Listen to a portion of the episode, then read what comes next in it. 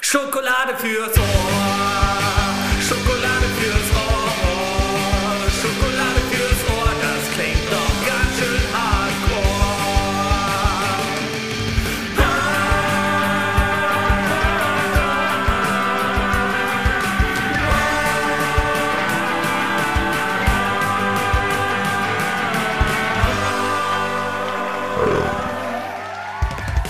Herzlich willkommen zu einer neuen Folge von Schokolade fürs Ohr.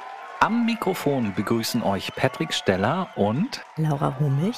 unser Podcast beschäftigt sich auch dieses Mal wieder mit großen Gedanken und kleinen Schmutzigkeiten, das pralle Leben eben. Heute haben wir einen wunderbaren Gast, auf den sich Laura und ich schon sehr lange gefreut haben, denn er ist eloquent, er ist wunderbar und charmant. Am Tage ist er UX-Designer und in der Nacht denkt er mit den Händen. Oder andersherum. Das werden wir gleich herausfinden. Er hat ständig Pläne und Ideen, um die Welt um sich herum ein bisschen besser zu machen. Er hat ein einnehmendes Wesen und ist BFF-Material. Er ist der Mensch, mit dem man gefahrlos in den Urlaub fahren kann. Und sowohl Laura als auch ich haben ihn erst online bei einem unserer Naupau Konnektivtreffen während der ersten Corona-Zeit kennengelernt. Aber als wir uns dann das erste Mal live gesehen haben, war es so, als würden wir uns schon seit Ewigkeiten kennen. Es war sofort vertraut, entspannt und herzlich. Ladies und Gentlemen, der Mann mit dem Namen, der wie ein Künstlername klingt, Kilian Rullkötter.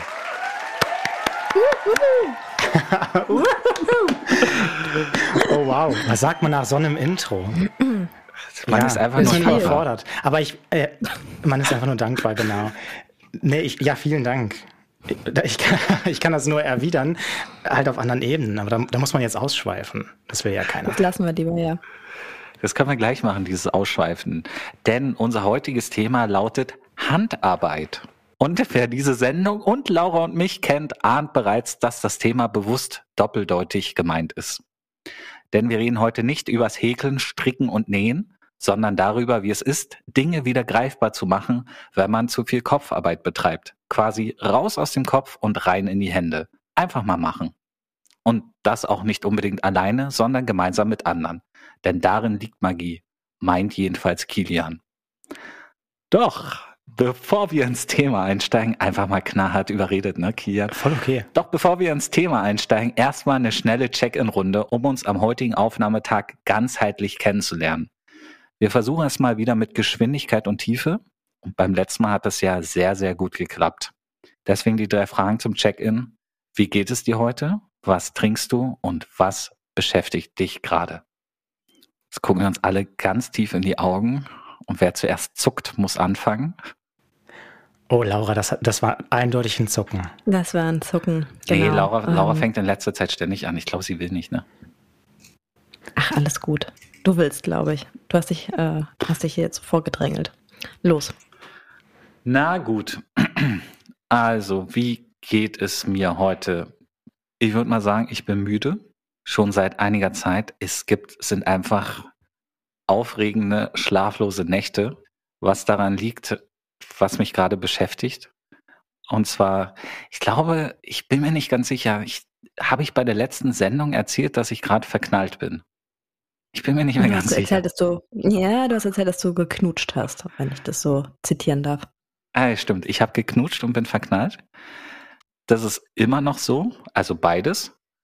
Und das ist jetzt gerade diese aufregende, nervenaufreibende Phase, die man sich jeden Tag ein bisschen besser kennenlernt, sich immer irgendwie ein bisschen cooler findet, aber gleichzeitig natürlich auch die Grenzen dessen austesten muss, äh, was man miteinander anstellen will. Was jetzt irgendwie schmutzig klingt. So schmutzig war es gar nicht gemeint, aber so man kann auch nicht so weit planen, aber irgendwie möchte man schon. Und gleichzeitig ist ja wichtig, das hier und jetzt erstmal auf sich wirken zu lassen. So im Now Mhm. zu sein und daraus die Power zu ziehen. Oh ja. Ja, also das ist so mein Check-in. Ach so, trinken. Äh, Ich trinke heute ein Getränk, das nennt sich Gentle Ginger.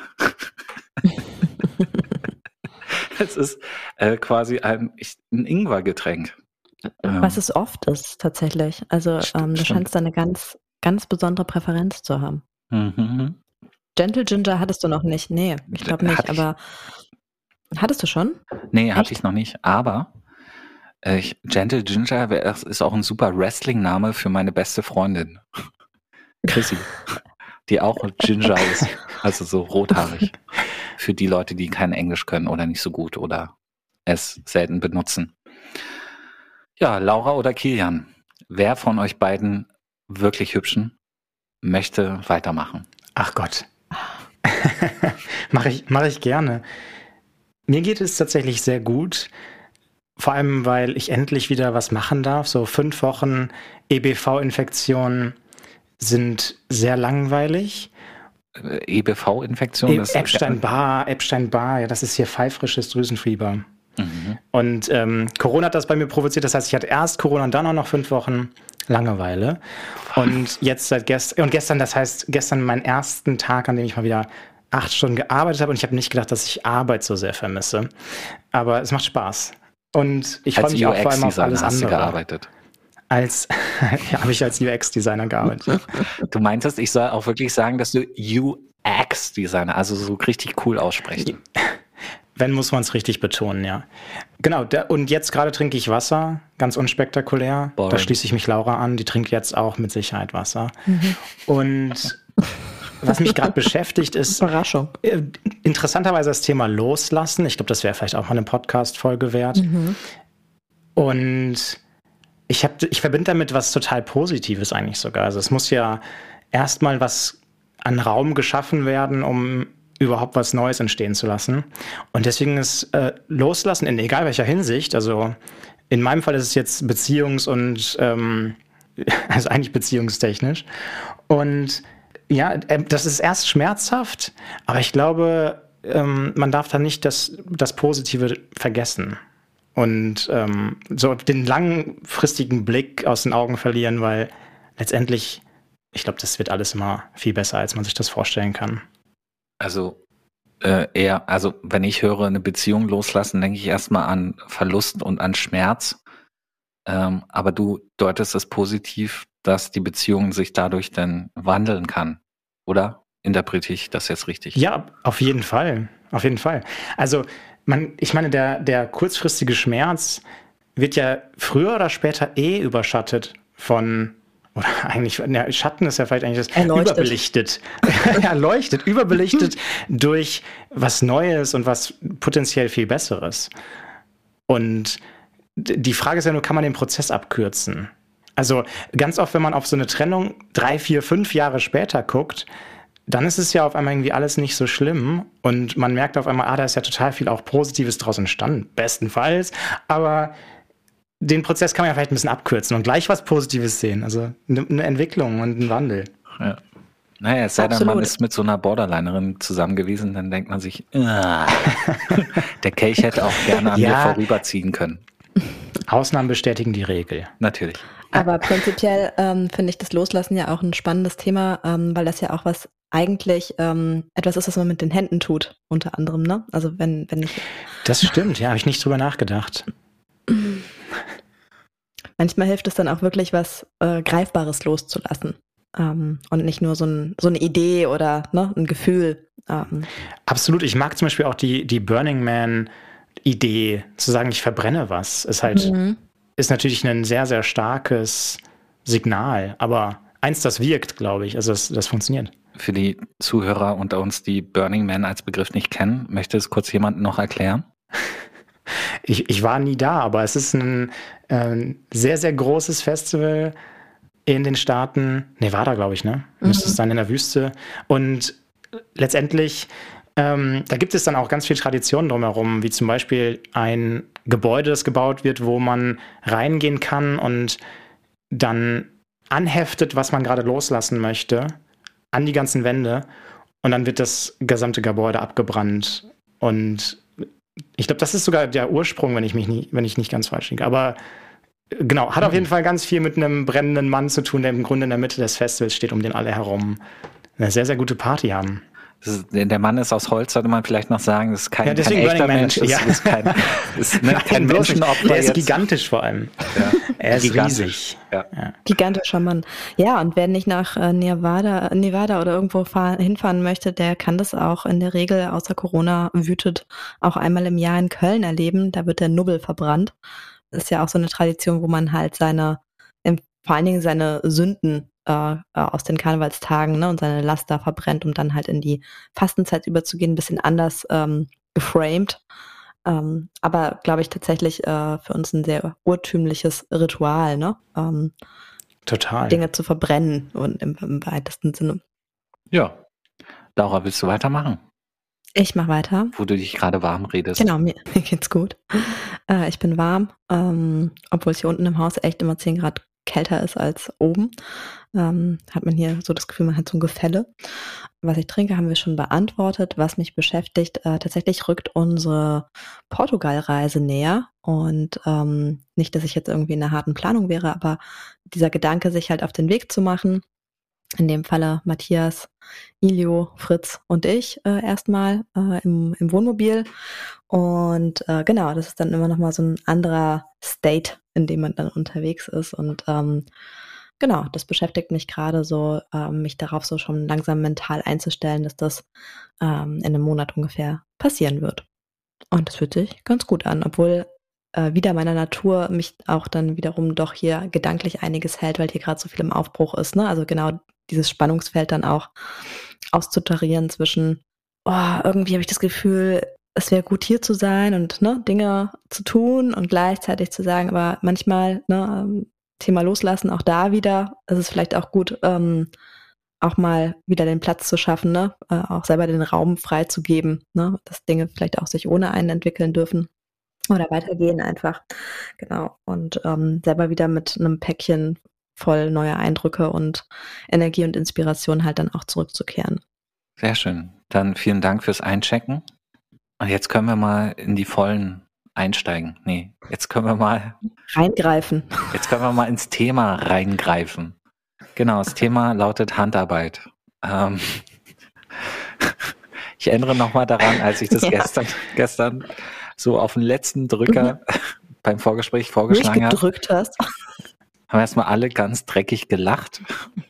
Ich weiß bis heute nicht warum. Hm. Aber Handarbeit ist eigentlich äh, das beste Wort, um es zu beschreiben. Es geht darum, wir wollen darüber reden, was, was eigentlich passiert, wenn man mit den Händen arbeitet, im Gegensatz zu dem ständigen Kopfarbeiten, die wir, ich meine, wir sind ja alle drei Wissensarbeiter. Ne? Wir verdienen unser Geld damit, uns Dinge auszudenken, Dinge zu durchdenken, Konzepte zu machen, Ideen zu spinnen und dieses wirklich umsetzen mit den Händen arbeiten oder vielleicht auch komplett analog zu machen, das machen wir ja nur noch selten und wenn dann meistens so in der Freizeit oder so.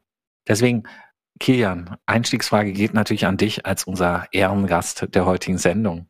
Handarbeit. Was war das letzte, was du mit Händen gebaut hast? Ich glaube, tatsächlich, äh, tatsächlich sitzt Laura wahrscheinlich direkt davor. Mhm. Und ich, ich weiß es, weil wir im Haus ständig und auch sehr, sehr gerne mal was umbauen. Im Neubauhaus. Und zuletzt gemerkt haben, der, der Rückzugs, ja, genau, natürlich im Naubauhaus, Naubaubau. Und gemerkt haben, der Rückzugsort, ah, das Haus ist super offen, das ist das Schöne daran, aber gleichzeitig natürlich eine Krux, wenn man sich mal zurückziehen möchte. Und wir haben einen eigenen Raum gebaut, den Matthias vor allem gebaut hat, aber, äh, also weil ich auch einfach krank war. Aber die Schiebetür habe ich zumindest gebaut. Das heißt, man, dass man rein und rauskommt. Die Idee war eigentlich klasse. Wir wollten ein Bücherregal haben, was man dann so zur Seite schieben kann. Ja, Und äh, einfach Harry losgelegt. Also einfach, einfach, mal, einfach mal gemacht. ja. Und naja, das Ergebnis ist eigentlich cool, aber da jetzt was reinzustellen, das passiert natürlich nicht. Also einmal haben wir uns also an den Balken orientiert und die sind eigentlich zu schmal für, für Bücher. Also das heißt, das, das Regal, da passen gar keine Bücher rein in das Bücherregal. Und aber was will man da sonst reinstellen? Also das ist so ein bisschen so, ein, so eine Krux. Und man will ja auch nicht, wenn man nachts aufs Klo geht, ein komplettes Bücherregal zur Seite schieben müssen, das irgendwie 100 Kilo wiegt um, um dann alles rauszuwerfen und alle zu wecken. Also ja, die Idee war cool, man könnte jetzt noch mal was draus machen. Mhm. Das ist aber dann der zweite Schritt. erstmal erstmal loslegen und iterieren, aber es ist fertig. Und man kann was, man kann in dem Raum sitzen. Und Das schlafen. Und vor allen Dingen habe ich bislang nur positives Feedback für diesen Raum bekommen. Also jeder, der hier äh, den Raum bislang beschlafen und bearbeitet und äh, benutzt hat in irgendeiner Form, fand ihn ganz gut, oder Patrick? Stimmt, ich habe da auch schon, ich habe den Raum auch schon beschlafen. Ähm, in der ersten Nacht, muss ich aber sagen, in der ersten Nacht bin ich, obwohl ich es wusste, bin ich natürlich erstmal mit dem rechten Oh großen nein. Zeh gegen diese Ah. Fußleiste gegengerammelt. gegen diese Schiene. Ja, okay. Aber Habe zu, geflucht, zur Verteidigung. habe geschrien, Kilian! Was, Ich was, dich. was, was zu deiner Verteidigung? Zu meiner Verteidigung. Ich hätte die auch lieber nicht gehabt. Aber wir müssen halt gucken, dass wir so ein bisschen non-invasiv dieses Haus umbauen.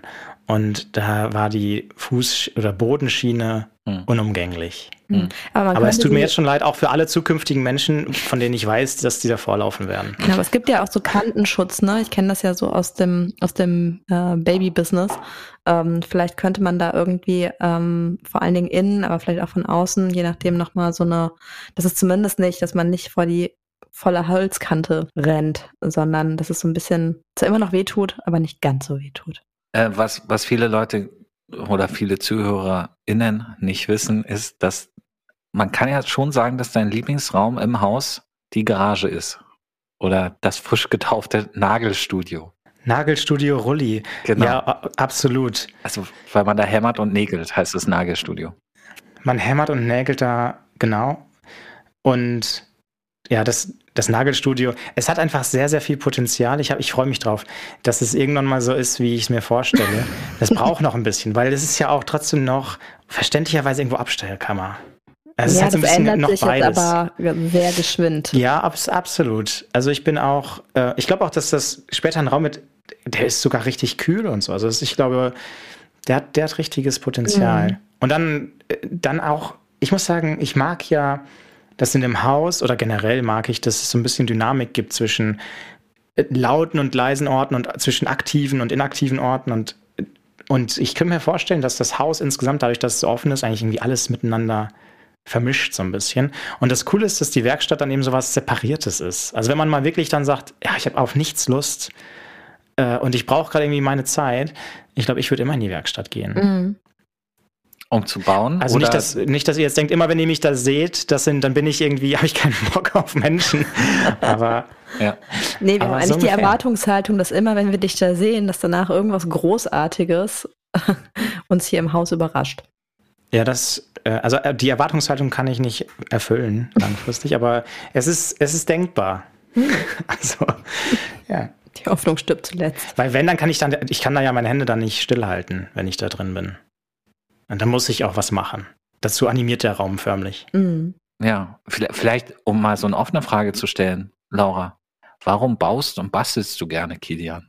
Oh, das ist immer so ganz schwer zu beantworten, wenn man irgendwie sein eigenes Handeln hinterfragen muss auf einmal.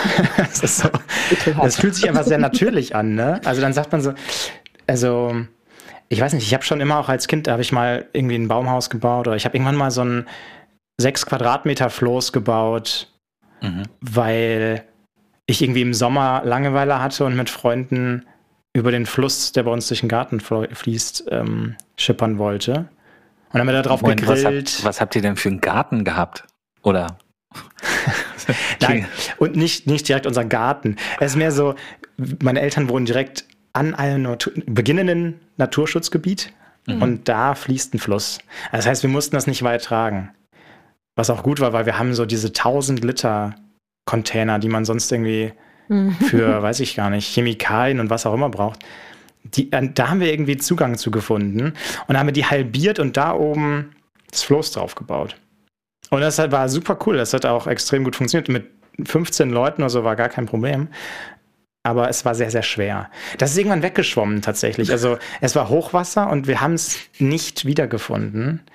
Ähm, ich stelle mir jetzt noch irgendeinen Bauern vor, der total verwirrt das auf seiner Wiese gefunden hat. Aber ja, deswegen, das war schon immer irgendwie so. Ich habe keinen richtig guten Grund. Ich glaube, wenn, dann wäre es irgendwie sowas in die Richtung von den Kopf frei bekommen, also dass man einfach auch mal nicht mehr nur nachdenkt, sondern vor allem macht und nachher was in der Hand hält. Also dann irgendwie auch was schafft, was andere verwenden können, was irgendwie eine Funktion hat. Ich glaube, all das ist so ein bisschen verbunden. In meinem Alltag bin ich halt nur am Rechner und alles, was ich schaffe, ist irgendwie so mit einem Knopf löschbar. Hm. Das wäre jetzt tatsächlich meine Frage so, wie kann das dann sein, ähm, bei der Passion, dass du UX-Designer geworden bist? Warum bist du nicht Schreiner geworden oder Bootsbauer oder Tischler oder Tatsächlich habe ich mal überlegt, noch so nach dem Designstudium, jetzt nach ein paar Jahren arbeiten, einfach nochmal so eine, so, eine, so eine Ausbildung hinten dran zu, mhm. zu machen. Also eigentlich den, den Weg verkehrt herum. Ne? Die meisten Menschen würden vielleicht erst die Ausbildung machen und dann denken, ach, ich studiere doch. Ich hätte schon noch richtig Lust drauf, mal eine Tischlerausbildung, Zimmermeister. Also das, da, das ist schon cool und ich finde es auch total spannend. Nur ist es natürlich gleichzeitig so, dass es in der heutigen Welt nicht so die geschätzteste Profession ist. Also es ist ein bisschen schwierig damit über die Runden zu kommen und Geld zu verdienen. Das ist natürlich nicht immer der Hauptgrund, warum man sowas machen sollte, aber ich habe tatsächlich genauso viel Spaß, digital was zu schaffen. Und wenn ich mich dann entscheiden könnte, würde ich lieber in meiner sonstigen Zeit und Freizeit irgendwie dem Handwerklichen nachgehen mhm. und dann sagen, okay, und mein Geld verdiene ich mit irgendwie ähm, dann sozusagen meiner zweiten Passion, die dann das Ganze einfach nur ins Digitale bringt. Ja, ist dann zwar irgendwie was, was man nicht so gut greifen kann, aber es ist trotzdem, es macht mir mindestens genauso viel Spaß, deswegen funktioniert es. Wobei, wenn wir jetzt gerade mal auf die politische Weltlage blicken, ist quasi Arbeit mit Holz wird ja immer schwieriger. Das ist ja gerade großer Holzkrieg. Also ich weiß, weil wir, ich auf Arbeit, ich, also auf Arbeit schreiben wir gerade ein neues Buch und äh, reden mit einem Verlag und ähm, unsere schon erhältlichen Bücher, die wir vor ein paar Jahren geschrieben werden, die werden weiter gedruckt und neu aufgelegt und werden jetzt sogar auch fünf Euro teurer, weil das Papier einfach so unfassbar teuer geworden ist. Und er meint, im gesamten Buchmarkt werden die Bücherpreise ansteigen, im Durchschnitt um fünf Euro für alles. Mhm. Einfach nur, weil es zu wenig Holz gibt für eine zu hohe Papiernachfrage unter anderem. Und ich glaube nämlich, ne, Schreiner, Tischler, Zimmermann sind schon geschätzte Berufe. Aber weil die Materialkosten so hoch sind und die Arbeitskosten, will irgendwie mhm. niemand Geld bezahlen, beziehungsweise eigentlich ist die Arbeit das wert, was es wert ist und das Material ist das wert, was es wert ist. Mhm. Aber weil wir in irgendwelchen mm, Ikea-Möbelhäusern mit billiger, uns an billige Ware gewöhnt haben oder so, irgendwie wollen wir, wollen wir für echte deutsche Handwerkskunst nichts mehr ausgeben. Jetzt mal so eine steile These. Ja, ich glaube, da kommt aber noch ein anderer Aspekt hinzu, dass wir ähm, gar nicht mal das nur, sondern dass wir halt in so einem Konsum in so einer Konsumschlaufe hängen, ne, wo, ähm, wo man sich halt gerne irgendwie regelmäßig irgendwie neu erfindet, neu einrichtet, ne, überhaupt der Akt des Konsumierens vielleicht irgendwie zu sexy ist, äh, als dass man wie noch vor 50 Jahren oder 100 Jahren sagt, so, ich lasse mir jetzt diesen Schrank anfertigen und das ist der Schrank für, für den Rest meines Lebens. Ne? Ja, ja ne, so, ähm, ich glaube, das ist halt auch nochmal so eine, ja, Konsumgesellschafts- und jetzt da irgendwie zu tief eindringen zu wollen, ne, äh, Thematik leider. Oh, da fällt mir gerade ein, Kilian. Ne? Du baust jetzt im Haus und ver verwirklichst dich. Ähm, nicht nur du selbst, sondern natürlich auch mit anderen. Aber eines Tages werden wir da wieder ausziehen. Entweder bleibt es, bleiben diese Bauten drin oder man muss sie sogar wieder abreißen. Was ist denn das für ein Gefühl? Ich glaube, das ist eigentlich so ein Gefühl von so einem ständigen Wandel, der eigentlich auch wieder positiv ist.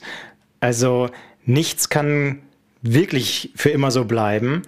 Und ja, manches davon muss man vielleicht auch wirklich wegschmeißen. Das wäre richtig traurig. Letztendlich auch dank Holzpreise haben wir uns für USB-Platten entschieden. Das ist auch nicht das allertollste Material. Also das ist okay für, für den Bau und es wird auch günstiger dadurch. Wiederverwendbarkeit ist so okayisch, aber bisher haben wir nur Sachen gebaut, wo ich sagen würde, die könnte man, also das Material bleibt bestehen und aus dem Material, dann einfach wieder was Neues zu schaffen an einem anderen Ort, ist erstmal, finde ich, was total Positives. Also dann hat es eine Funktion für den Zeitraum und das Material bleibt ja sogar erhalten. Von daher ähm, gar, nicht so, gar nicht so wenig nachhaltig eigentlich. Aber dass daraus immer wieder was Neues entstehen darf, äh, finde ich auch total, finde ich eigentlich einen total spannenden Gedanken sogar. Also auch da wieder so ein bisschen das Loslassen-Thema. Ich glaube, man darf nicht zu sehr anhängen und irgendwie so attached sein von allem, was man irgendwie kreiert. Weil, ja, das, das überlebt mich meistens nicht.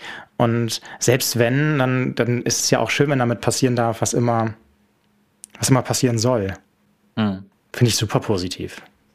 Ich freue mich drauf, auch zu sehen, was daraus wird. Zum Beispiel auch wurde es jetzt einfach gestrichen. Da brauche ich dann ja nicht gefragt werden, sondern es ist einfach cool, wenn man sieht, dass das, was man gemacht hat, andere Menschen zu machen, inspiriert.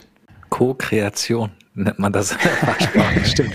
Das ist ein dummer Begriff, ne? Den, den mögen wir ja alle drei nicht unbedingt, weil er so im Beratersprech in der Innovationsbubble ziemlich totgenudelt wird, dieser Begriff. Ähm, aber du bist Fan von Co-Kreation, Kian, ne? Ja, der, der Begriff ist alles, was immer so, wie du gesagt hast, totgenudelt wird. Das ist natürlich irgendwie, ja, es ist ein bisschen anstrengend dann. Aber das, was dahinter steht, auch der Gedanke, da, da stehe ich voll hinter und äh, freue mich immer riesig, wenn ich irgendwie in die Co-Kreation gehen kann. Aber gefühlt muss man den auch immer noch mal definieren und sagen, okay, was genau möchte man eigentlich damit gerade machen und was will man erreichen? Also warum warum will man das unbedingt zusammen machen? Also, ähm, und was will man überhaupt kreieren und wie soll das funktionieren? Also, ich glaube, da, da, da gibt es ja nicht dieses, das ist ja nicht so ein Begriff, der einfach so, ein, äh, so eine ganz, ganz klare Idee davon vermittelt, wie es dann funktionieren soll. Also, da muss man seinen eigenen Weg finden, aber ich glaube, selbst der Prozess des Findens, wie man zusammenarbeiten könnte, find, den finde ich auch schon spannend. Also gerade weil Menschen so unterschiedlich denken und weil sie so viele verschiedene Ideen mit einbringen, habe ich das Gefühl, da, da muss doch was viel, viel Besseres noch draus entstehen können, als wenn ich einfach nur alleine vor mich hingrübel. Aber das Traurige ist natürlich, dass es manchmal auch so viele Negativbeispiele gibt und Menschen, wenn sie zusammenkommen, dann auch manchmal einfach Verantwortung abgeben und gar nicht erst übernehmen wollen. Und da funktioniert auch vieles nicht. Von daher, das hat alles so seine positiven und negativen Seiten, aber ich finde, wenn es funktioniert, gibt es kaum eine Art, bessere Art zu arbeiten. Hm. Meine erste Co-Kreationserfahrung war ja mit mit 14 eine Band zu gründen. Ich war damals gar nicht reif genug für Co-Kreation, merke ich jetzt so im Nachhinein. Weil eigentlich, ich wollte eine Band gründen mit, mit Freunden. Ich wollte, wir wollten zusammen Musik machen. Aber die, die Liedideen von den anderen, die waren immer irgendwie scheiße. Also habe hab ich am Anfang, habe ich halt sehr, sehr dafür gesorgt, dass ich relativ schnell so als Bandleader akzeptiert werde. Habe die Lieder geschrieben und, und alles. Das hat sich dann aber relativ schnell gewandelt, so nach ein, zwei, drei Jahren, dass ich dann immer so unzufrieden war, dass die anderen nichts mehr machen, dass sie sich nicht um Auftritte mhm. kümmern, dass sie keine Liedideen mehr mitbringen, dass das irgendwie, dass das alles plötzlich auf meinen Schultern lastet. So. Also das kenne ich auch aus anderen Bereichen, auch zur Uni-Zeit, Co-Kreation im Sinne von, naja, gemeinsam so ein Gruppenreferat machen oder was weiß ich, gemeinsam Projekte, Abschlussfilm. Es fiel mir total schwer, wenn ich erstmal eine Vision von irgendwas entwickelt habe, loszulassen und überhaupt auch Platz zu lassen für andere Leute, dass die hm. Auch ihr, ihr mehr dazu geben als nur ihr, ihr Handwerkszeug, also nur, nur ihre Hände, ne? Zum, zum Beispiel ein Abschlussfilm, ne? Ich hatte die Idee für eine Dokumentation über Liebe. Ich wollte es nicht allein machen. Kommilitonin, super tolle Frau, ist inzwischen auch Regisseurin und hat es so richtig gepackt und ne, ist den Weg gegangen, für den ich nie bereit war, ihn zu gehen. Die hatte so geile Ideen und es fiel mir immer so schwer, das so ähm, zu, zu akzeptieren und zuzulassen, weil das auch gegen meine eigene Vision ver verstieß. Und ich wollte aber auch nicht nur ihr Handwerkszeug, sondern ich wollte sie ja eigentlich voll und ganz. Und das habe ich gemerkt, irgendwie ein Leben lang struggle ich so ein bisschen damit, ähm, mit Co-Kreation. Also mit wirklich, wenn ich wirklich eine starke Meinung habe und eine Idee, auch andere Meinungen und Ideen zuzulassen und daraus wirklich etwas Gemeinsames, Neues zu schaffen. Wie ist es bei euch? Wie, wie schafft ihr es, egofrei zu sein? Ja. Oh, ich finde das super spannend, was du gerade sagst. Ich habe gerade mal so in, in mich so reingespürt und ich kann total nachempfinden, was du beschreibst. Und gleichzeitig ist es genau das, ne? Vielleicht das, was Co-Kreation auch wirklich erst möglich macht und dann auch, ich mag den Begriff nicht, aber erfolgreich ist wahrscheinlich tatsächlich diesen, dieser eigene innere Prozess, ne, sich da wirklich reinzugeben, auch Platz zu machen, manchmal auch zu wissen, wann ist es auch wichtig, dass ich eben nicht ähm, irgendwie die Führung übernehme, ne, Dinge manage, was reingebe, ähm, mehr als Leitplanken noch setze, ne, sondern eigentlich schon so die, die, die, die Stoßrichtung irgendwie total ähm, klar vorgebe, ähm, weil dann ist so wenig Raum ne, für das, was da entstehen könnte. Meine erste Co-Kreation, ohne zu wissen, dass das sowas ist, war halt, dass ich mit Anfang 20 eine eigene Veranstaltungsreihe ähm, aufgezogen habe. Und äh, die erste Veranstaltung habe ich tatsächlich auch alleine gemacht, erstmal. Hatte aber natürlich schon äh, viel Support irgendwie von Leuten, die da irgendwie mit Flyer für verteilt haben ne? und irgendwie mitgeholfen haben, irgendwie da aufzubauen und, und, und Co. Also ich war letztendlich nicht alleine, aber so alleine in, in der Verantwortung oder in der Konzeption auch.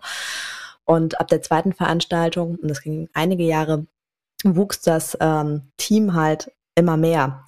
Und wir haben es tatsächlich, aber ich weiß gerade nicht genau warum, irgendwie weitestgehend, glaube ich, geschafft, diesen Raum für Co-Kreation, wie man es heute nennen würde, ne, ähm, irgendwie zu hinzukriegen. Ne? Also da sind halt wirklich, konnten immer wieder Leute neu einsteigen. Irgendwann waren wir 40 Leute insgesamt, die das gewuppt haben und die halt dann auch irgendwie sich verantwortlich gefühlt haben, weil wenn das nicht der Fall ist, passiert genau das, was du gerade beschrieben hast bei der Band. Ne? Ähm, wenn die Leute nicht den Raum kriegen, sich entsprechend einzubringen, ähm, dann sind sie nur noch ausführende Kräfte irgendwann. Ne? Ich glaube, das ist auch ein Riesenthema in unserer Arbeitswelt, aber das, das steht jetzt auf einem anderen Blatt.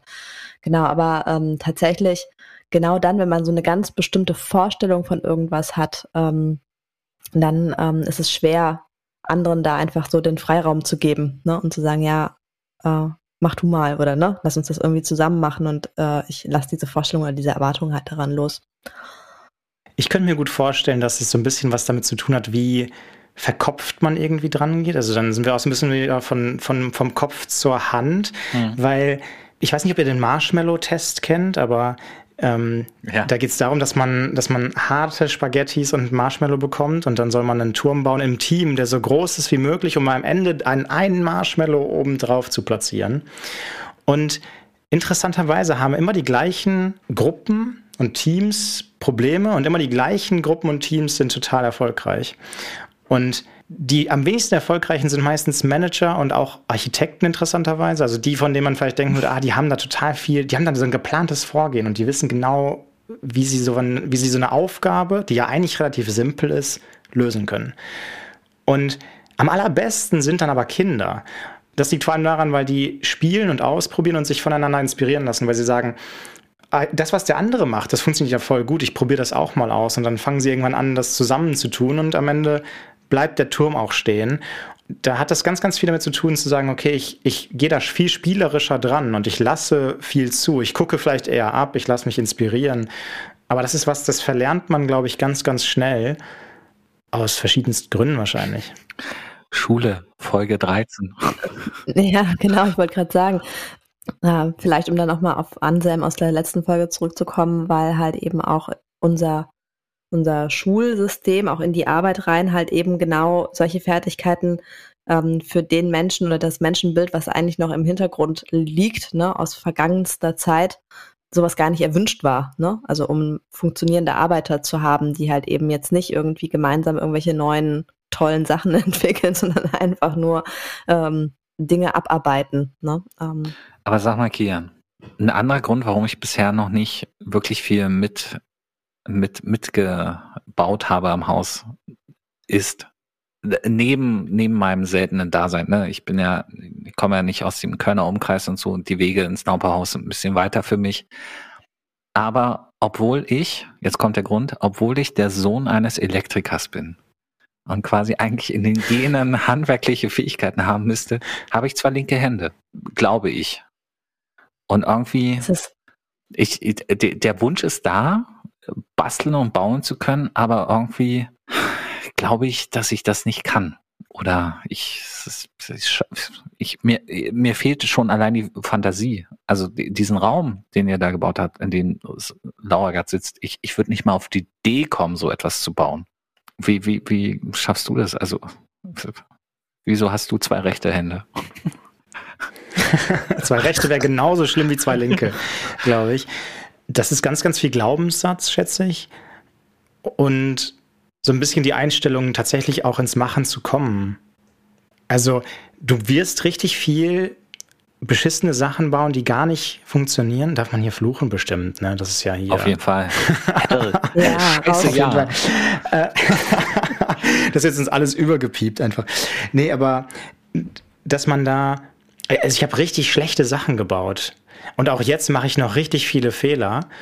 Und dann mache ich die, während ich baue und denke mir so, oh, das ist aber schon auch, das ist jetzt auch schon echt schlecht geworden. Beispiel? Beispiel wäre, glaube ich, ich, ich habe in dieser Koje, die wir, im, die wir gebaut haben, als ähm, um da, um da einfach noch schon mal einen Schlafplatz zu schaffen, der gleichzeitig Arbeitsplatz sein kann, habe ich gedacht, ja, gar kein Problem, das Bett ist einfach klappbar und dann klappst du es weg, wenn du es nicht brauchst, hast einen Arbeitsplatz. Und irgendwie habe ich mir überhaupt nicht, habe ich das überhaupt nicht durchdacht und dann habe ich das alles festgeschraubt.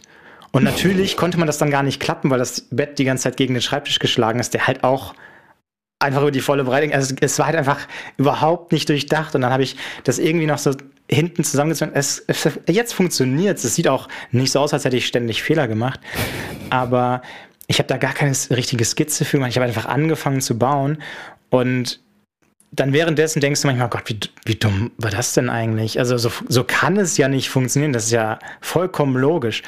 Aber das eben auf ein kleineres Level ge gehoben oder runtergebracht von mir aus auch, ist dann ja einfach nur die erstmal ins Machen kommen, einfach mal was gemacht haben und dann auch akzeptieren, dass es echt beschissen geworden ist und sagen, okay, ja gut, kann jetzt keiner was mit anfangen, ich auch nicht, aber ich habe was gelernt und beim nächsten Mal mache ich es vielleicht anders. Aber dann auch nicht aufzugeben und einfach sich wieder dazu zu motivieren, das zu machen. Also ich glaube, das ist beim Handwerk oder auch beim, beim Machen und beim Bauen von, von jetzt irgendwie solchen Sachen gar nicht anders als bei allen anderen Themen, wo man sagt, boah, krass, du kannst ja so gut singen, du kannst ja so gut Gitarre spielen, du kannst ja so gut irgendwas machen. Da kann man jetzt X einsetzen, weil das immer eigentlich verbunden ist mit einem echt langen Weg. Also ich glaube, kaum mal jemand ist wirklich geboren, einfach mit dem reinsten Talent. Und selbst die, die talentiert sind, müssen echt viel machen, um das hinzubekommen, was sie machen. Mhm. Und das vor allen Dingen machen, machen, machen. Ja, aber gut.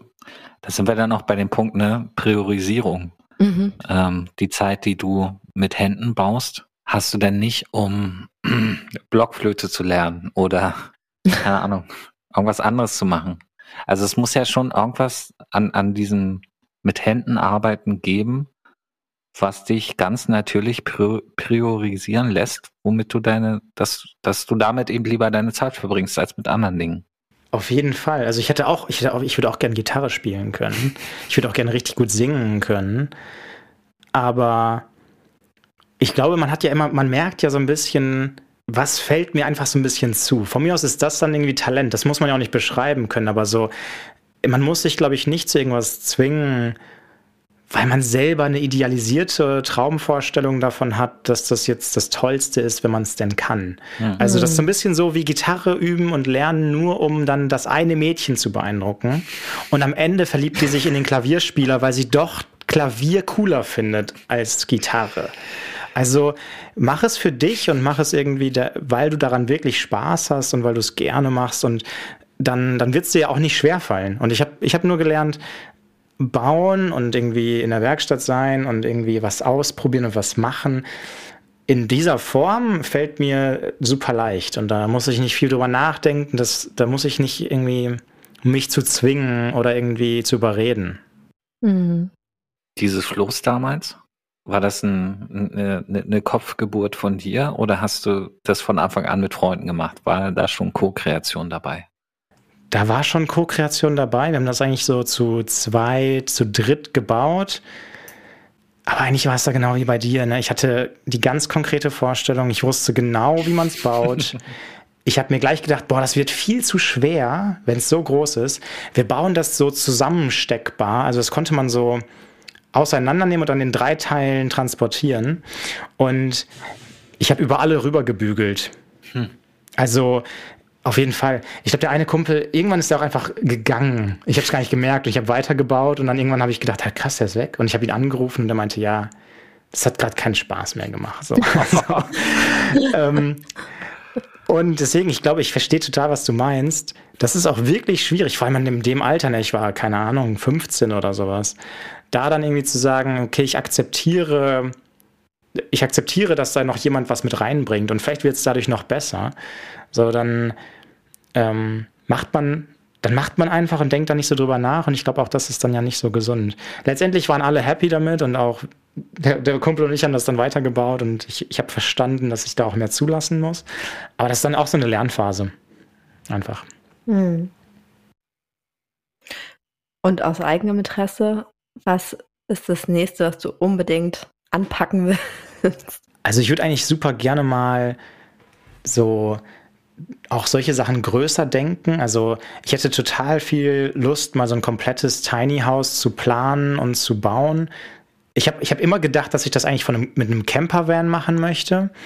Aber irgendwie so durch die Corona-Phase und diesen ganzen Camping-Hype weiß ich nicht, ob ich da dann, ob ich da noch so hinterher wäre oder ob ich da dann jetzt gerade so richtig Lust drauf hätte. Ich hätte das Gefühl, so ähm, was Festeres, was dann irgendwie auch, wo man dann nochmal einfach neue und andere bessere Möglichkeiten hat, sich einfach so an so ein Stromnetz und an so ein Abwassernetz und einfach ins Internet anzuschließen. Ähm, Finde ich gerade spannend, ne? Aber das ist natürlich nicht so einfach umzusetzen. Also wir werden ja hoffentlich irgendwann mal einen Ort finden, wo dann auch solche Sachen möglich sind. Jetzt gerade sowas in den Garten bauen, ich glaube, da ist unser aktueller Vermieter vom Haus nicht so glücklich drüber. Baumhaus wäre Man, möglich, hat er gesagt. Baum, ja, Baumhaus wäre möglich, das stimmt. Also da bin ich auf jeden Fall offen für ganz vieles, aber ich hätte richtig, ich hätte sehr viel Spaß dran, das mal so größer zu denken. Und, und dann halt quasi auch von der Pike auf planen und bauen, ohne irgendwelche Bauanleitungen aus dem Internet herauszuziehen. Ah, fuck, ich hasse Leute, die Internet sagen. Internet herausziehen. Jetzt ist es schon passiert. Na. Nee, schneidet er jetzt raus. Ist es passiert. Eiskalt. Eiskalt. Und alle wundern sich, ja, warum lachen die denn jetzt? Aus dem Internet zu ziehen. ja. Oh, der, der Witzemacher. Ja, tatsächlich so aus dem Internet. Ich, ich mag es total, wenn man sich so inspirieren lässt, aber ich glaube, man, man darf da nicht so auch so auch da nicht so verkopft dran gehen und sagen, okay, ich mache es jetzt genau so nach Anleitung. Aber ich glaube, ich brauche trotzdem einen Elektriker und irgendwie mhm. alle eine möglichen Menschen, die. Ne, ich, das muss eine Co-Kreation werden, weil ansonsten, äh, also ich sag mal so, ich habe ja auch von ganz vielen Sachen keine Ahnung. Und ganz, ganz viele Sachen funktionieren aber aus einem sehr, sehr guten Grund so. Also so Elektrik, das ist jetzt ja nichts, was irgendwie gerade mal, was man sich mal kurz im Internet in einem YouTube-Video anschaut und dann denkt, oh nee, das mache ich mal kurz. Ne? Ja, ich kenne auch also, einen Elektriker. Ja, ich deswegen. Als Sohn eines ja, Elektrikers. Ich spreche immer mit deinem Papa. Ja. ja. Charlie. genau, Charlie. Wir haben eher schon eine Connection, Charlie und ich hoffe ich. Also ich hoffe, dass sie nicht einseitig ist. Aber vielleicht erinnert er sich gar nicht an mich. Und der, Kian, Kian, Kian. Moment, Moment. Dieser Kian. Aber in jedem Fall, dann so, da gibt es einfach Expertise und ich glaube, sowas muss man trotzdem anzapfen. Also du musst, ähm, du, du, musst einfach auch akzeptieren, nicht nur akzeptieren, sondern auch, es ist eine Riesenbereicherung, dass es Menschen gibt, die sich so sehr spezialisiert haben, dass sie eine Sache, dass sie genau wissen, was sie da zu tun haben. Und deswegen auch da, wenn es um Co-Kreation geht, man muss dann einfach Menschen treffen, die dann halt Lust haben, sich mit einem da mal zusammenzusetzen und einem dann auch super gern ein bisschen was zeigen, aber das, sowas ist ganz oft was, das liest du dir besser nicht an. Also dann, dann besser auf die Leute vertrauen, die die Expertise haben. Und das ist ja auch die beste Form von Co-Kreation eigentlich, wenn man sagen kann, äh, jetzt nicht, da steht einer in der Mitte, der hat die Idee und der, der, der bügelt überall drüber, sondern es finden sich irgendwie die Menschen zusammen, die gerade richtig Bock auf diese Idee und dieses Projekt haben. Und die haben alle ihre ihre Verantwortungsbereiche und ihre Expertise und bringen das ein, was sie mit am besten können, weil ich glaube, dann hat man halt das größte Potenzial, dass daraus richtig, richtig viel entsteht. Apropos Menschen zusammenfinden. In der Begrüßungsrede, in der Ansprache habe ich ja erzählt, dass wir uns ja erst alle drei online kennengelernt haben. Warum? Warum bist du eigentlich damals aufgetaucht? Warum bist du eigentlich also, hier? Also ja, genau. Also warum? Also mich fragen ja auch immer Leute, hä, was ist eigentlich Naupau? Ich hoffe dann immer, ich sagte immer, hört den Podcast, da wird es irgendwie erklärt, so zwischen den Zeilen oder ich es mit eigenen Worten und so. Ist ja eigentlich nur Geht so. Ein auf unsere Webseite, die wir co-kreativ entwickelt haben. Entschuldigung, das ist Genau. Ähm, es ist ja, es ist ja einfach ungewöhnlich, sich einfach irgendwelche Leute zu suchen und sich zu engagieren. Das ist ja, wir sind ja hier irgendwie kein Verein oder kein, keine Kirche, kein, es sind einfach nur so ein paar Menschen. Warum? Warum bist du da? klingt jetzt so dramatisch, aber ich meine es tatsächlich aus dramatisch, ja. Interessenhalber, weil ich hab's, falls du es mir mal erzählt hast, habe ich es schon wieder vergessen. Dann ist ja auch ein guter Zeitpunkt, das zu wiederholen. Also, falls ich es mal erzählt habe. Aber für mich war so ein bisschen der, der Anstoß eigentlich zu sagen, okay, ich möchte nicht in meinem eigenen Saft sitzen und irgendwie was machen. Also ich habe immer so, ich habe eigentlich immer selbstständig gearbeitet. Ich habe immer irgendwie ja für mich gearbeitet und dann, dann sind die einzigen Menschen, mit denen man sich so wirklich austauscht und mit denen man anfängt, ko-kreativ zu werden, auf einmal irgendwie Kunden. Und das mhm. ist so ein ganz komisches Verhältnis. Und so Freunde aus dem Studium haben oft andere Wege eingeschlagen und machen ganz unterschiedliche Sachen. Und lustigerweise werden wir jetzt auch teilweise eher mal ko-kreativ zusammen. Also, aber zu dem Zeitpunkt einfach so hatte ich gedacht, boah, irgendwie es braucht noch Menschen in meinem Leben, die einfach auch Lust haben zu machen, die aber auch aus ganz anderen Bereichen kommen, ganz andere Ideen haben, ganz andere Expertise haben. Und äh, weil ich finde es total bereichernd, sich, sich nicht unter den, unter den gleichartigen Menschen ausschließlich aufzuhalten und irgendwie auch dieses Gefühl von, ich, ich habe äh, zu dem Zeitpunkt nicht so eine richtige Vorstellung gehabt, wie ich mir mein Leben vorstelle, aber so in, über den Zeitraum hat sich immer mehr entwickelt, dass ich gesagt habe, für mich wünsche ich mir eigentlich ein Umfeld, das mich das mich inspiriert, das mich zum Machen motiviert und wo ich einfach irgendwie mich super gerne aufhalte unter Menschen, die nicht nur dann meine kleine Familie sind oder die eine Person, mit der ich eine Beziehung führe.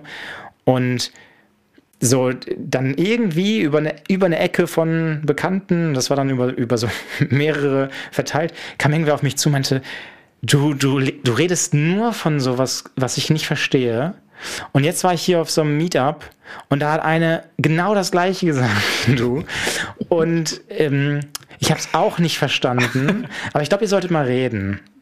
Und dann ähm, und hat sich das einfach so ergeben und ich habe ich hab dann ähm, irgendwie einfach mal eine Mail geschrieben und dann äh, mal irgendwie ein paar Stunden mit Laura telefoniert und und das ist dann immer ganz abstrakt, so ein, so ein Telefonat. Ich glaube auch, ähm, ich weiß nicht, ob sie es extra so hält, aber dann entweder, glaube ich, springen Leute drauf an und sagen, boah, genau, ja, das, was du sagst, genau, genau das stelle ich das, mir vor. Irgendwie, das, das ist total cool, da habe ich schon immer mal drüber nachgedacht. Mhm.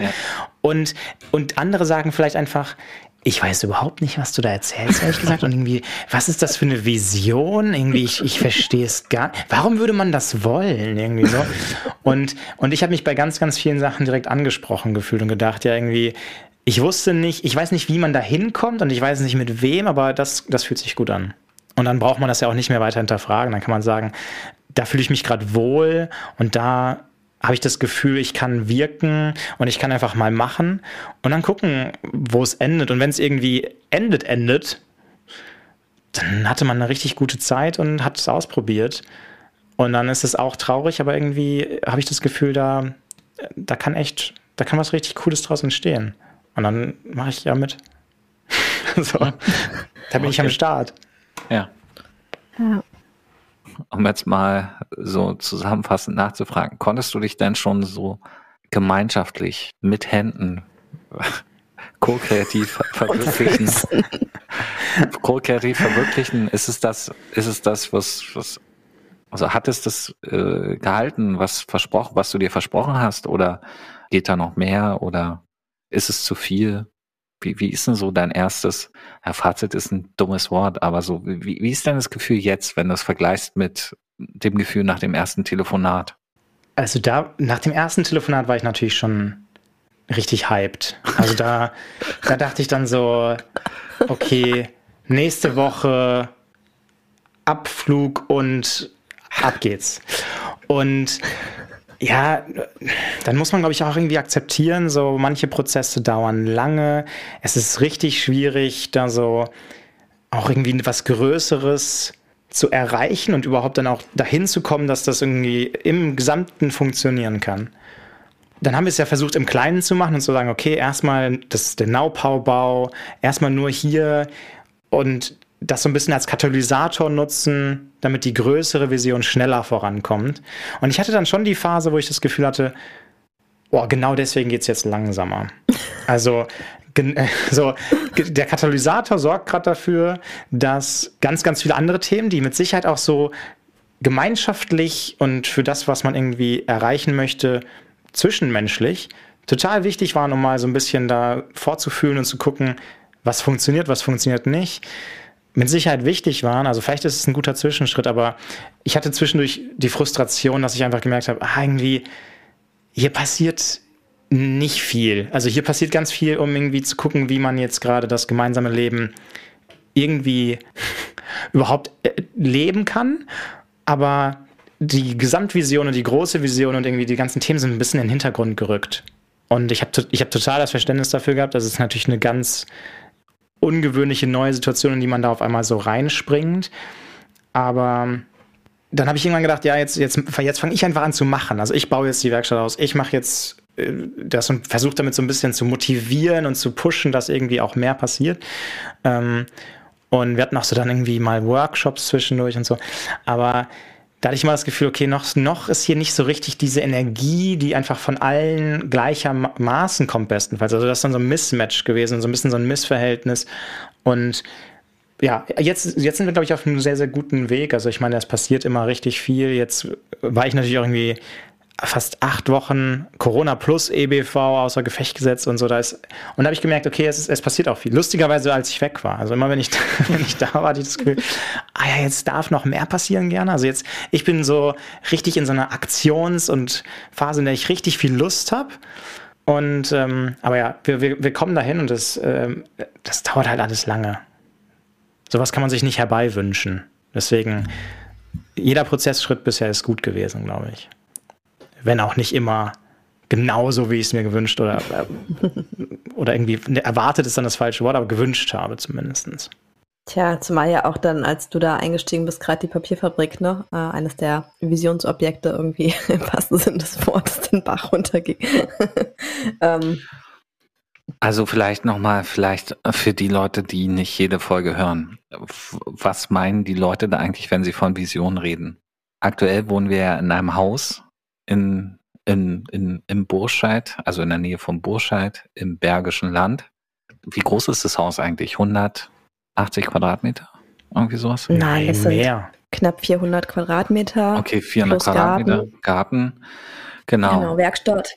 Werkstatt. Und die Idee ist eigentlich ein ähm, großes, großes Grundstück, wo schon Gebäude draufstehen, die man ähm, umnutzen kann um eben nicht nur ein Haus zu haben mit einem Garten, sondern verschiedene Häuser, äh, mehrere Werkstätten, Event-Location, Coworking-Platz, äh, Gemeinschaftswohnräume, Einzelwohnräume, Tiny-Häuser. Also im Prinzip ein Raum, wo, wo man diverse Sachen ausprobieren kann im Zusammenleben und im gemeinsamen Gestalten. Und das ist immer mit Vision gemeint. Und da gab es damals, als du dazu gekommen bist, Kian, die Papierfabrik. Es war so ein großes Gelände, auf dem wahrscheinlich mhm. eine Papierfabrik stand. Und mhm. das mitten im Wald. mitten im Wald. Das hat sich dann zerschlagen. Gibt es da mal so ganz kurz einen Zwischenstand vielleicht noch zu dem Thema? Gibt es aktuell Objekte, die yep. visionstauglich sind? Ja, wir werden jetzt auch in Kürze ähm, wieder ähm, was besichtigen. Äh, in dem Fall handelt es sich um ein ähm, Waldkrankenhaus, eine alte Lungenheilanstalt, auch im Bergischen Land, im Oberbergischen. Und äh, genau, da sind wir aktuell mit der Gemeinde und auch mit den Kliniken Köln äh, im Gespräch über dieses äh, Objekt. Und da gibt es auch noch weitere Optionen in, in dieser Gemeinde, ähm, genau, die wir jetzt gerade so ein bisschen äh, angehen wollen zu prüfen. Ähm, und wo vielleicht so ein ähm, ja, Zukunftsort, ne, so ein, so ein Spielplatz äh, für neue Lebens- und Arbeitsformen und das Experimentieren mit solchen Dingen halt entstehen kann, nochmal in einer ganz anderen Größenordnung, wobei es da ja nicht nur um die Größe geht, sondern eher um den Möglichkeitsraum, ne, ähm, der halt noch mehr ermöglicht, äh, Dinge, die teilweise vielleicht so, wie wir sie aktuell klassisch leben oder wie wir klassisch arbeiten, ähm, halt irgendwie so ein bisschen Trend, ne? Ähm, und und äh, wo vielleicht auch ein paar gesellschaftliche Fragen hier und da aufpoppen, ne? Äh, irgendwie lebe ich in der Stadt, auf dem Land, ne? Lebe ich in Gemeinschaft, lebe ich einzeln, ähm, arbeite ich irgendwie angestellt oder selbstständig, wie arbeite ich überhaupt, wie vereinbare ich das vielleicht mit Familie, ähm, was ist überhaupt mit dieser Klimakrise los? Ähm, können wir überhaupt noch weiter so leben, konsumieren und ne, machen, wie wir das bislang gemacht haben? Etc. etc. So ein ziemlich weites Feld.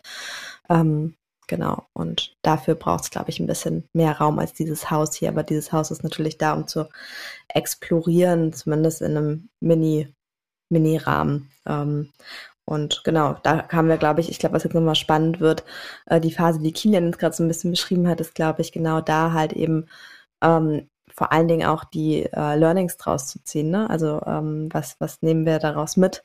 Ähm, ne? Was ist zum Beispiel wichtig? Ein, ein Kernpunkt, äh, um das Thema gerade diese Macher, diese Macherkraft und diese Co-Kreation ähm, sind wir ja hier ähm, tatsächlich spontan, sehr spontan reingestartet und auch mit einer Grundbesetzung, die eigentlich ähm, nur mal eben als Zwischenstopp hier bleiben wollte, ähm, abgesehen von einigen wenigen.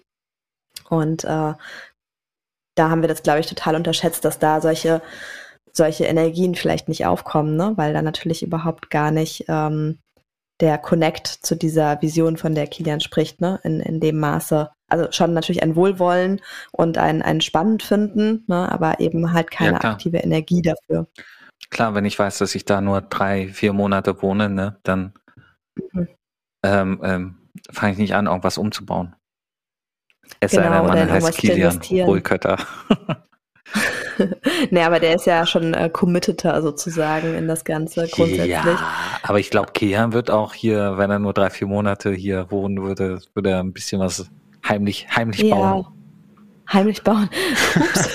ähm, genau, da gibt es natürlich verschiedene Menschentypen, aber das ist ja zum Beispiel, warum wir für uns ja ganz klar ähm, gesagt haben, jetzt irgendwie in, in der ganzen, ich hatte das ja in den letzten Folgen hier und da mal angedeutet, ähm, auch personellen Veränderungen ne, hier im Haus ähm, großen Wert darauf legen, ähm, nicht weil es mit anderen nicht nett ist und ne, eine tolle Zeit ist, aber mehr ähm, so ein bisschen schauen, ist da auch so ein, so ein eigener innerer Antrieb halt für dieses größere Ganze, was uns hier so umtreibt, ne, weil das dann halt einfach nochmal eine andere Basis ist, auf der halt eben auch Energie entstehen kann und auch Kapazitäten freigemacht werden können und Co. Ne? Kommen wir zum Ende der Sendung, Kilian. Als alter Fan der ersten Stunde darfst du dich heute entscheiden, wie du die Sendung mit uns beenden möchtest. Möchtest du ein Lied singen? Gemeinsam mit mir und Laura zu Gitarrenklängen. Ein spontanes Lied über das Thema Handarbeit. Möchtest du uns einen Witz erzählen? Oder, das ist ja Lauras Favorit der letzten Sendungen, möchtest du ein Tiergeräusch nachmachen und wir müssen es erraten? Nee, auf jeden Fall das Lied. Also, wir müssen zusammen jammen. Okay. Jammen? Hast du, hast du einen Schellenkranz dabei? Jammen. Hast du wirklich Jammen gesagt? Das ist fast auf Internetsniveau. Ja.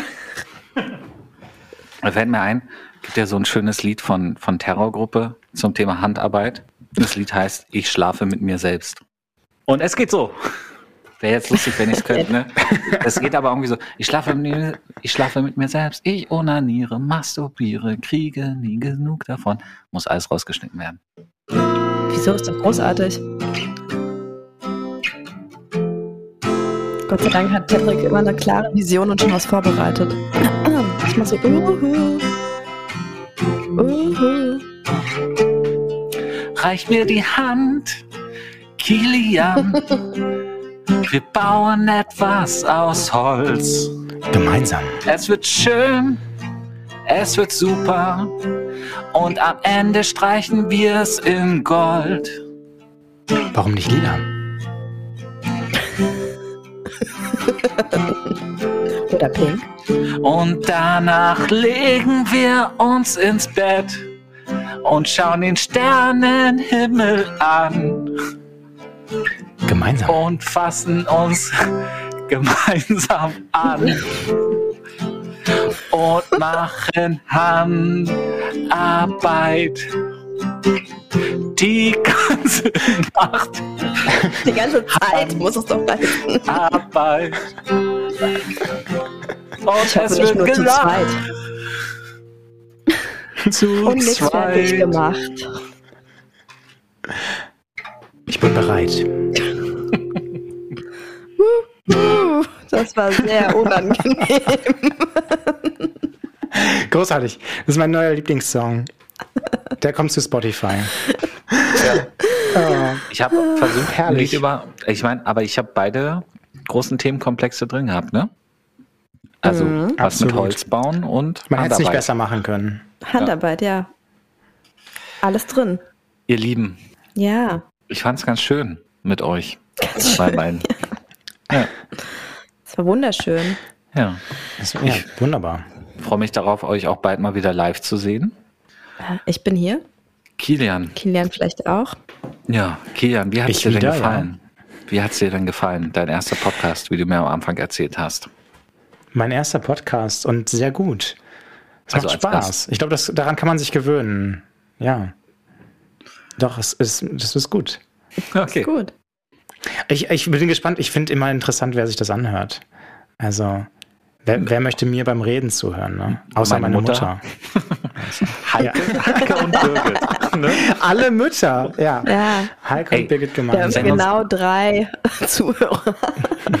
Na stimmt. Ina, Ina hört auch noch gern, Matthias Mutter. Was ist eigentlich mit Linda, Laura, mit deiner Mutter? Hört die Ja, uns? was ist eigentlich mit meiner Mutter los? Ich glaube nicht. Okay. Ich glaube einfach nicht. Aber wenn wir es hinkriegen würden, dass alle Mütter Deutschlands unseren Podcast hören, hätten wir ausgesorgt. Ja, das stimmt. Ja. Schokolade fürs Ohr, Schokolade fürs Ohr, Schokolade fürs Ohr, das klingt doch ganz schön hart.